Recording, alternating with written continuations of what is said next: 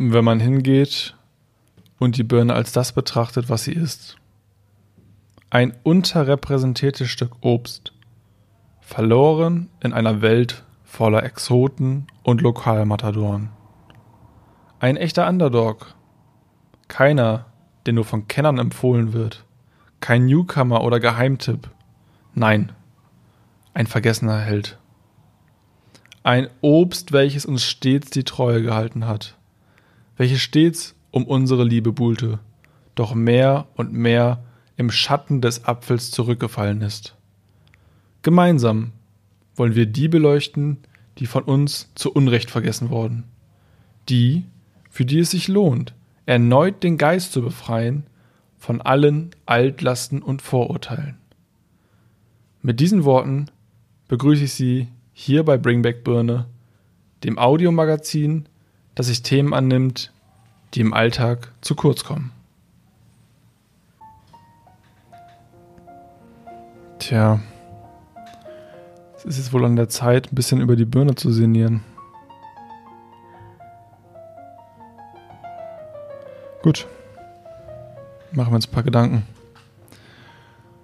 Natürlich fangen wir bei der Ausgangsfrage an. Warum ist die Birne so unbeliebt? Oder warum gehe ich davon aus, dass die Birne so unbeliebt ist? Ähm, das Ganze ist mir aufgefallen im Kontext meiner Arbeit, meiner Arbeitsstelle, meines Arbeitsplatzes. Wir werden zweimal die Woche bei uns auf der Arbeit von einem Obstlieferanten mit einem sehr großen, gut ausstaffierten Obstkorb beliefert. Das heißt, die ganze Belegschaft bekommt gratis Obst und es gilt natürlich eine Regel, es gilt natürlich eine gesellschaftliche äh, Konvention. Und zwar, jeder darf sich erstmal ein Stück Obst nehmen. Und wenn am Ende des Tages oder zum Beispiel am nächsten Tag noch Obst über ist und es absehbar ist, dass jetzt keiner, der mit hoher Dringlichkeit ein Stück Obst haben wollte, ähm, noch offen ist, dann können die Reste vernichtet werden. So, was fällt auf? Wir haben einen Obstkorb. Ich kann jetzt gar nicht über die ähm, korrekte Bestückung reden, aber ähm, Birne ist enthalten, definitiv Birne enthalten. Äpfel sind drin, Bananen sind drin. Ähm, ich meine, es sind häufiger auch Nektarinen drin. So, was habe ich beobachtet? Natürlich, die Birne bleibt in der Regel ziemlich lange liegen. Es gibt wenig Abnehmer für die Birne. Und es sind verhältnismäßig schon wenig Birnen drin. Ähm, was vermutlich auf äh, Statistiken beruht, die der Obstlieferant selber hat, aufgrund von Rückmeldung oder vielleicht bezogen aus irgendwelchen Bilanzbüros oder staatlichen ähm, Verbraucherstatistiken zum Thema Birnenkonsum in Deutschland. Äh, da kann man nur spekulieren. Auf jeden Fall bleibt die Birne oft liegen und ist definitiv keins der beliebten Obststücke aus diesem Korb. Gut, woher kommt das eigentlich? Ähm, ich habe mal versucht herauszufinden, ob es beim Familienduell damals äh, eine Frage zu nennen Sie eine Obstsorte gab. Habe ich jetzt so nicht herausgefunden, aber würden wir das Ganze jetzt mal irgendwie simulieren, dann würden wir vermutlich die Top 5 Antworten kriegen. Ähm, nennen Sie eine Obstsorte. Bam. Der ist auf dem Wasser. Und es kommt natürlich sofort Apfel. Und es ist die Top-Antwort. Der Apfel ist einfach. Der ist einfach der Platzhirsch auf dem Obstmarkt in Deutschland. Ähm, Birne zieht mit Sicherheit äh, den kürzeren in dieser Situation. Und wenn wir mal davon ausgehen, dass wir fünf Antworten einloggen müssten, äh, würde ich vermutlich sowas sagen wie Apfel, Banane, Ananas, Kirsche, Erdbeere. Klar, gucken wir uns mal diese Auswahl an. Fünf ähm, Obstsorten haben wir jetzt genannt. Es gibt natürlich eine Redundanz. Wir haben äh, die Kirsche und Erdbeere, beides als so, mh, hm, wie nennen wir es? Pickup-Obst, also so kleine, so Fingerfood könnte man sagen. Das sind kleine Stücke, die sind schon mundgerecht, die muss man nicht mehr zerschneiden, da muss man nicht von abbeißen. Ähm, bei der Erdbeere kann man vom, äh, vom, man kann von der Erdbeere so ein Stück abbeißen, dass man am Ende äh, noch ein kleines Stück erhält, wo der Strunk dran ist. Aber gut, das lassen wir dahingestellt. Also wir haben eine Redundanz bei Kirsche und Erdbeere zum großen Teil. Wir haben halt äh, häufig Kirschen, die ähm, süß sind. Es gibt natürlich auch saure Kirschen, aber Kirschen haben immer noch gewisse Süße. Und wir haben dieses prägnante Alarmsignalrote ähm, Außenbild des Obsts. Also Kirsche, Erdbeere, beide rot. Ähm, redundant.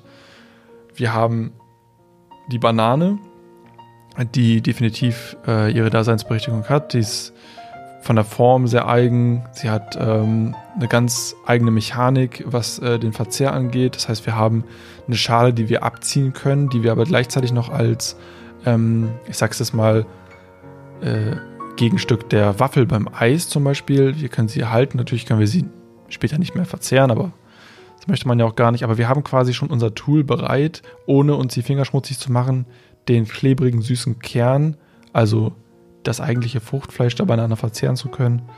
Ähm, das heißt, die Banane ist nochmal so eine ganz eigene Kategorie. Die Ananas ähm, auch als typische, schon lang etablierte Südfrucht. Ähm, auch ein ganz eigenes Erscheinungsbild. Die Größe spricht für sich. Man hat ganz andere Verarbeitungsschritte beim, wie, äh, im Vergleich zu anderen Obstsorten. Und der Apfel das ist der, ähm, der in diesem Obstkorb die direkte Konkurrenz zur Birne bildet. Das ist Äpfel mit Birnen vergleichen. Dieses alte Sprichwort. Ähm, ja, wir sollten Äpfel mit Birnen vergleichen. Das ist ganz wichtig. Denn der Apfel verdrängt immer mehr und mehr die Birne aus unserem Fokus, aus unserem Gedächtnis. Und ich bin mir nicht sicher, ob heutzutage Kinder, die heutzutage in dieser Welt aufwachsen, überhaupt noch wissen, was eine Birne ist. Gut. Was haben wir denn? Was, was ist unsere Ausgangssituation? Also wir haben den Apfel, wir haben die Birne. Klares Statement, Apfel verdrängt Birne. Wir haben den typischen Körpervergleich. Also wenn ich an Apfel und Birne denke, denke ich auch an Vergleiche nicht nur untereinander, sondern auch Vergleiche übergreifend, was ähm, Lebensformen angeht. Wir haben den typischen Birnen-Körper-Vergleich vom menschlichen Körper. Und wenn ich davon spreche, dass jemand einen Birnenkörper hat, einen birnenförmigen Körper, dann ähm, ist diese Aussage in der Regel negativ konnotiert. Das heißt, ähm, ich bin nicht stolz darauf, einen birnenförmigen Körper zu haben. Aber hingegen der Apfel, der wird in positiven Situationen benutzt. Wie zum Beispiel, ähm, jemand hat einen Apfelhintern, einen Hintern in Apfelform. Das ist, glaube ich, von allen Obstsorten Vergleiche für menschliche Hinterteile die Nummer eins. Der Apfelhintern ist der, den man anstrebt der Birnenhintern nicht. Okay. Jetzt merken wir uns, wir haben diesen eingebrannten in der Gesellschaft integrierten Vergleich. Äpfel, Birnen untereinander und Äpfelbirnen im übertragenen Sinne als Formgebung für ähm, Schönheitsideale.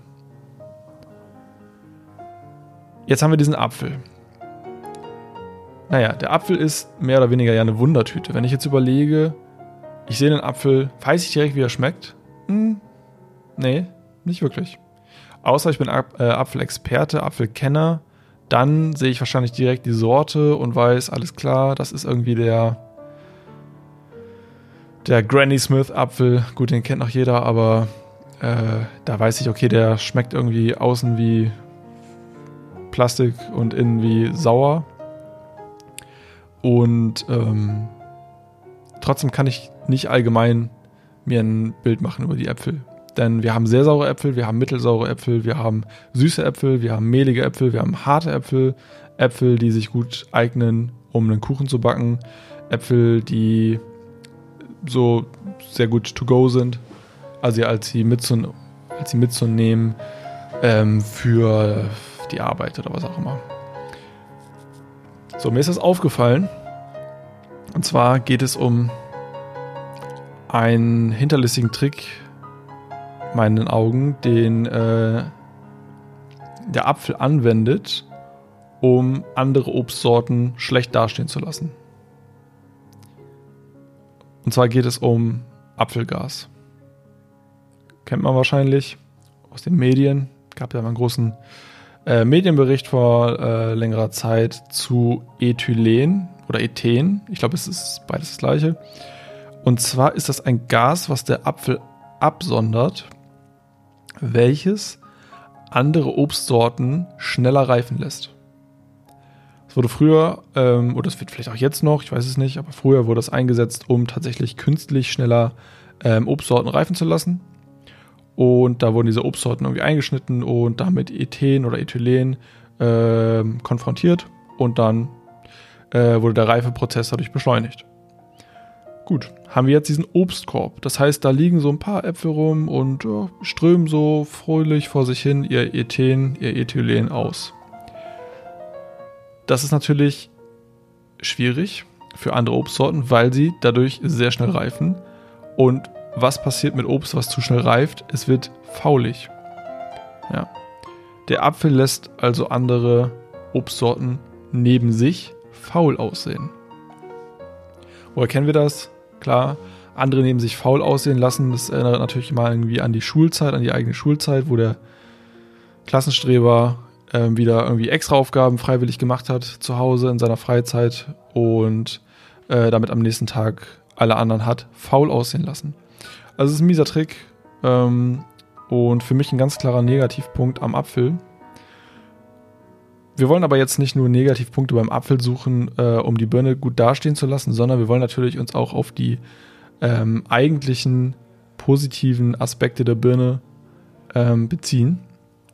Und eine Sache, die mir aufgefallen ist, und da möchte ich wieder zurückkommen zum Vergleich, zum, zum optischen, zur Form.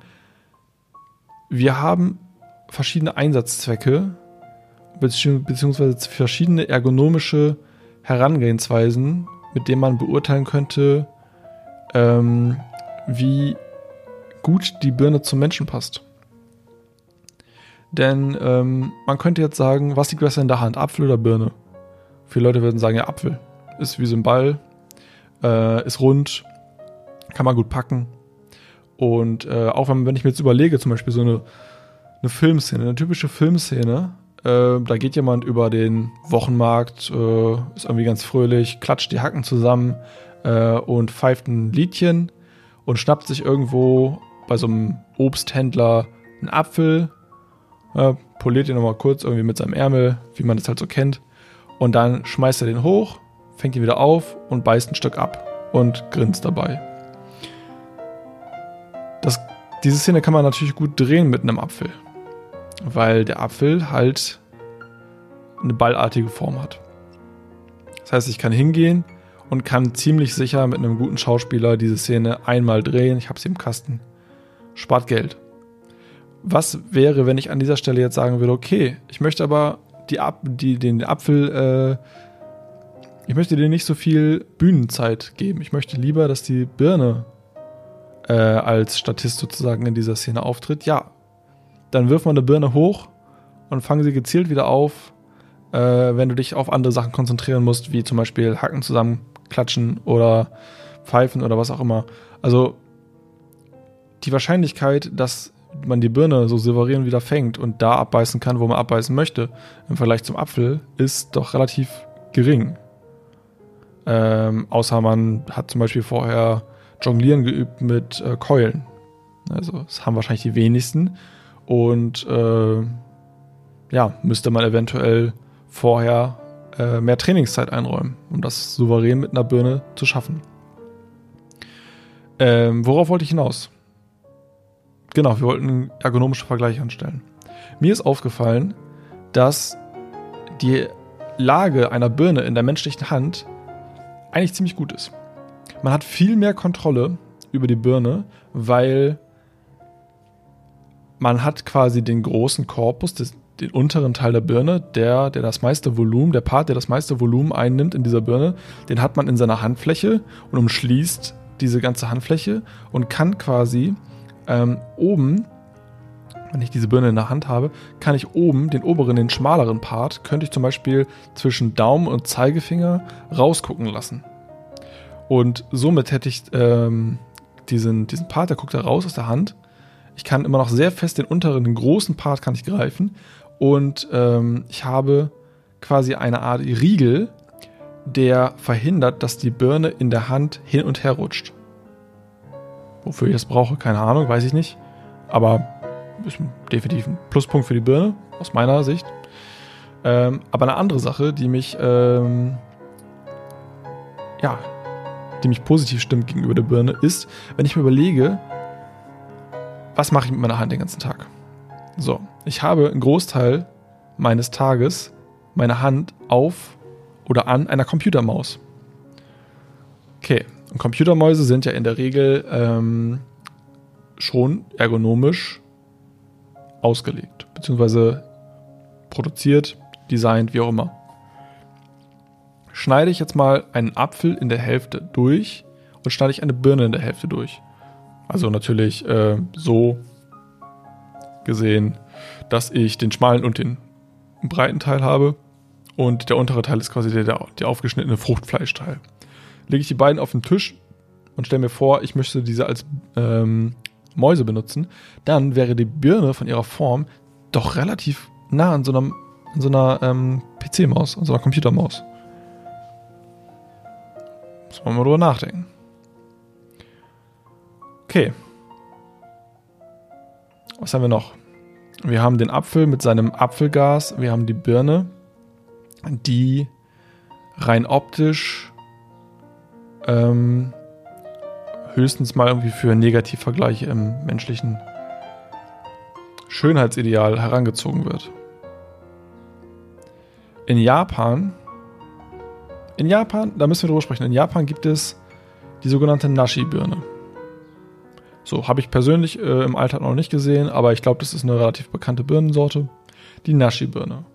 So, Jetzt müssen wir überlegen, wie beurteilen wir das Vorgehen der Japaner im Birnenbereich? Die Nashi-Birne, Punkt 1. Der Name, Nashi-Birne. Finde ich gut. Denn dieses Nashi klingt erstmal ganz süß, aber es klingt auch ein bisschen wie ein verniedlichter Imperativ von Naschen. Also sowas wie man würde ja im Deutschen sagen, Nasch, Nasch die Birne oder sowas wie Mach Nashi. Ja? äh, finde ich erstmal ein ganz süßer Begriff und ich finde es auch smart von den Japanern, ähm, gerade für unseren Markt, gerade für den deutschen Markt, da wo man das Wort ähm, Naschen ja kennt, ähm, diese Birne so zu benennen. Denn es impliziert im Namen der Birne schon, was man damit machen soll. Das ist halt auch wirklich für Leute, die der Birne kritisch gegenüberstehen, ganz eindeutig, wie habe ich mit der Birne umzugehen. Alleine dadurch, dass die Birne ähm, mit ihrer mit ihrem Fernbleiben, mit ihrer Abstinenz aus unserem äh, alltäglichen Gedanken über äh, tendenziell essbares Obst rausfällt, ähm, sind die Leute auch wieder ein bisschen, haben sich entfernt von der Birne. Ja, früher im Mittelalter war die Birne absolut präsent. Absolut präsent. Und jetzt ist es echt wirklich selten geworden. Das heißt, ich nehme diese Naschi-Birne und ich weiß sofort, ja klar, ich muss das Ding naschen. Es ist doch sonnenklar, was ich damit machen muss. Apfel, keine Ahnung. Granny Smith, Weiß ich nicht. Muss ich das meiner Oma bringen? Keine Ahnung. Boskop. Ich habe keine Ahnung, was Boskop bedeutet. Nashi ist für mich klar. So, das heißt, ich habe diese Nashi-Birne und ähm, weiß, was ich damit machen soll. Okay. Kann man machen, finde ich gut. Die Japaner haben aber trotzdem noch was anderes gemacht. Und zwar haben sie diese Birne so gezüchtet, dass sie, und da muss ich eventuell ähm, kritisch drauf gucken, dem Apfel nachempfunden ist. Das bedeutet, die Birne imitiert den Apfel in Form und Geschmack.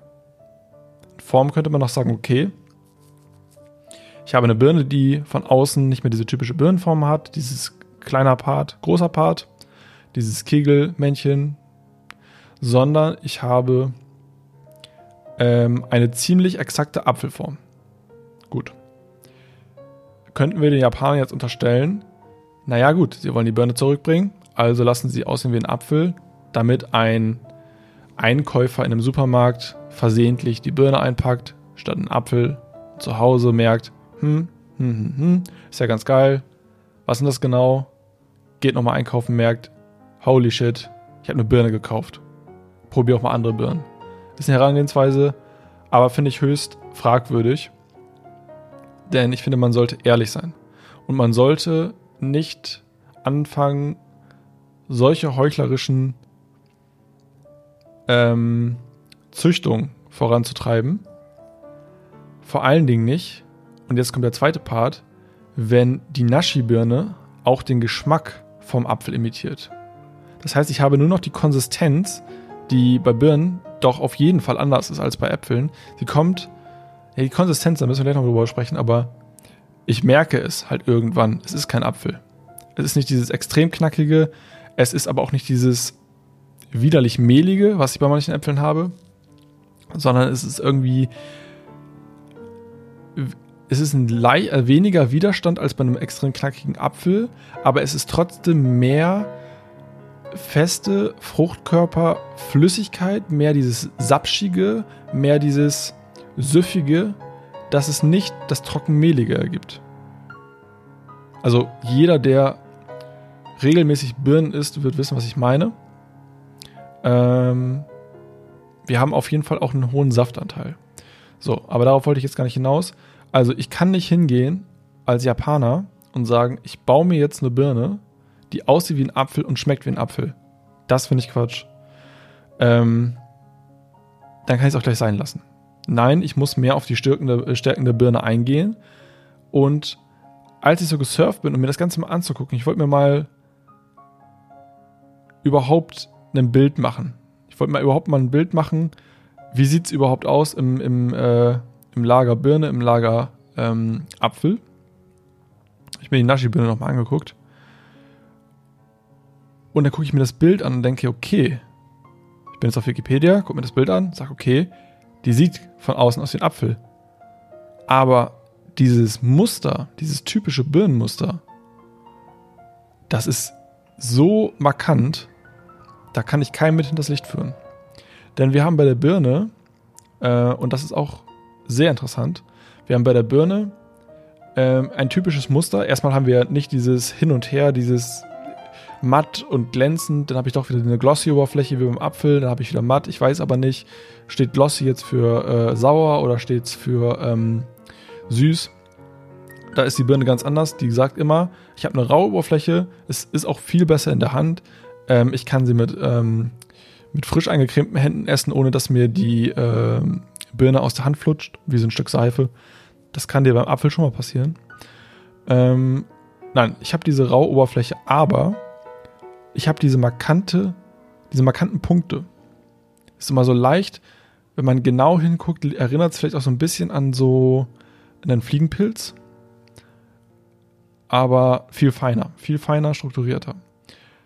Von weitem sieht es auch ein bisschen aus wie ein Sternenhimmel. Ist echt interessant. Das sind immer helle Flecken auf dunklem Grund. So, und woran musste ich da denken? Ich habe mir dieses Bild ganz genau angeguckt, dieses Bild von dieser Nashi-Birne. Und ich denke die ganze Zeit, irgendwo an irgendwas erinnert mich das.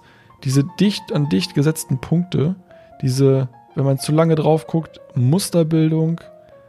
Und man verliert sich richtig in dem Muster der Birne. So ein Spaß mit, ähm, mit dem Muster des Apfels habe ich noch nie gehabt, wie mit der Birne. Und woran muss ich denken? An Pointillismus.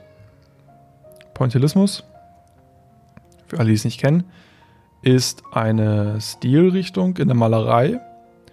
Und ja, bei dieser Stilrichtung ist es so, dass der Künstler das ganze Bild durch einzelne Bildpunkte erzeugt. Das heißt, er macht hunderttausende, Millionen Punkte mit dem Pinsel um am Ende das Kunstwerk Punkt an Punkt quasi wie auf der ähm, auf dem Bildschirm am Monitor Pixel an Pixel entstehen zu lassen.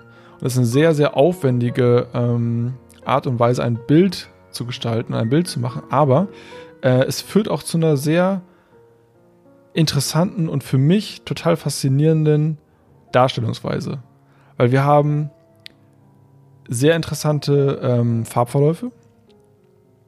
Und wir haben aber eine wir haben eine Dreidimensionalität, die trotzdem in irgendeiner Art und Weise von einer extrem starken Zweidimensionalität überlagert wird. Also ich habe Probleme, wenn ich mir Pointillismus-Bilder angucke, wie zum Beispiel, gucken wir mal nach, wir haben doch ein sehr, sehr bekanntes Bild, ich glaube das bekannteste Bild aus dem Pointillismus ist ein Sonntagnachmittag auf der Insel La Grande Yat oder Jean, ich weiß nicht, wie man es ausspricht, von Georges Seurat. So, wenn dieses Bild anschauen, haben wir Tiefe. Tiefe, die wir durch unsere eigene Erfahrung in das Bild herein interpretieren oder hereinprojizieren. Tiefe, die erzeugt wird dadurch, dass Personen weiter hinten und vorne im Bild stehen, aber trotzdem wirkt das ganze ähm, Gemälde, das ganze Bild extrem zweidimensional. Es ist für mich eine äh, wirklich faszinierende Stilrichtung und das Ganze finden wir für einen kleinen Preis, also auch für jeden, der sich keine teuren Karten fürs Museum kaufen möchte oder weltbekannte Kunstwerke anzuschauen oder jemand, der einfach nur den Einstieg äh, zum Beispiel mal in den Pointillismus haben möchte, der kann sich für einen, für einen kleinen Taler äh, einfach mal eine Birne kaufen. Das heißt, ich habe eine Birne, die von außen an sich schon ein Kunstwerk ist weil wenn wir uns einen Apfel betrachten, okay, betrachten wir uns einen Apfel. Man kann ja jetzt ja auch dagegen wettern und sagen, ja, gut, aber Kunstwerk äh, hin oder her, du hast beim Apfel ja genauso äh, Farbverläufe. Ja, aber Apfelfarbverläufe sind einfach wie Farbverläufe in jedem Bildbearbeitungsprogramm. Ich gebe eine Start- und eine End- und eine Mittelfarbe an und dann berechnet er so einen total perfekten Farbverlauf ist aber super langweilig. Wir wollen sehen, wir wollen die Arbeit sehen, wir wollen, wir wollen uns das genau angucken, wir wollen Punkt für Punkt Verläufe sehen. Das ist viel beeindruckender, sich diese von der Natur erschaffenen Kunstwerke anzuschauen. Und wenn man ganz genau hinsieht, dann sieht man teilweise auch Strukturen. Es bilden sich Blüten ab, es bilden sich ja fast schon Azteken-ähnliche Gebilde ab äh, auf diesen Punkten. Das ist absolut faszinierend. Und eine andere Sache, die mir aufgefallen ist, als ich hier gerade in den Pointillismus-Wikipedia-Artikel geguckt habe, da wird hiervon gesprochen, Pointillismus bezeichnet eine Stilrichtung in der Malerei. Sie hatte in den Jahren zwischen 1989 und 1910 ihre Blütezeit. Okay, Blüte. Interessant. Hm? So, auf deutscher Seite gilt Paul Baum als Hauptvertreter des Pointillismus. Baum. Mhm. Blüte, Baum, Birne. Drei Dinge, die irgendwie zusammenhängen. Fangen alle mit B an. Ich glaube, das ist schon kein Zufall, dass wir hier die Birne haben und den Pointillismus. Und ich finde, das ist ein Punkt, über den wir alle nachdenken sollten. Ich habe einen Punkt, über den ich mich aufgeregt habe. Denn äh, zu meiner Recherche über Ethen, ne, wir erinnern uns das Apfelgas, ähm, bin ich auf einen Artikel äh, des Hamburger Abendblatts gestoßen. Ein Online-Artikel. Das ist ein Ratgeberartikel auch noch. Da heißt es in der ähm, Überschrift, wieso wird Obst schneller faul, wenn ein Apfel dabei liegt? Schon provokant, Okay, richtet sich gegen den Apfel. Finde ich eigentlich ganz gut. Aber da haben wir ein Bild, ein riesengroßes Bild von einem vermeintlichen Obstkorb. Und da ist mir wirklich fast der Kragen geplatzt. Wir sehen auf diesem Obstkorb diverses Obst, Kiwi, Apfel, Orange, Banane, Nektarine, Zitrone, sogar Zitronen liegt da drauf, wenn das ein Obstkorb ist, wo man sagt, okay, nimm dir eins und ne, für to go, Zitrone, fragwürdig. Aber was liegt da noch drauf? Erstens, hier liegt keine Birne. Frechheit. Zweitens, was haben wir hier drauf, weswegen eventuell hier keine Birne liegen kann? A, wir haben Tomaten, wir haben Zucchini, wir haben so eine Art Romanesco, wir haben eine Aubergine, wir haben Knoblauch und Artischocken. Knoblauch und Artischocken in einem Obstkorb. Und in der Mitte liegt, keine Ahnung, entweder eine Pomelo oder ein riesiger Zierkürbis. Ich weiß es nicht. Frechheit. Ey, ich sprachlos. Absolute Frechheit. Man nimmt ein edles Stück Obst, ein wirklich von Adel über viele Jahre hinweg gezüchtetes Obst, gehegt und gepflegt, auch in deutschen Gärten, und ersetzt es durch Zucchini und einen Zierkürbis und Knoblauch. Hm, schwierig.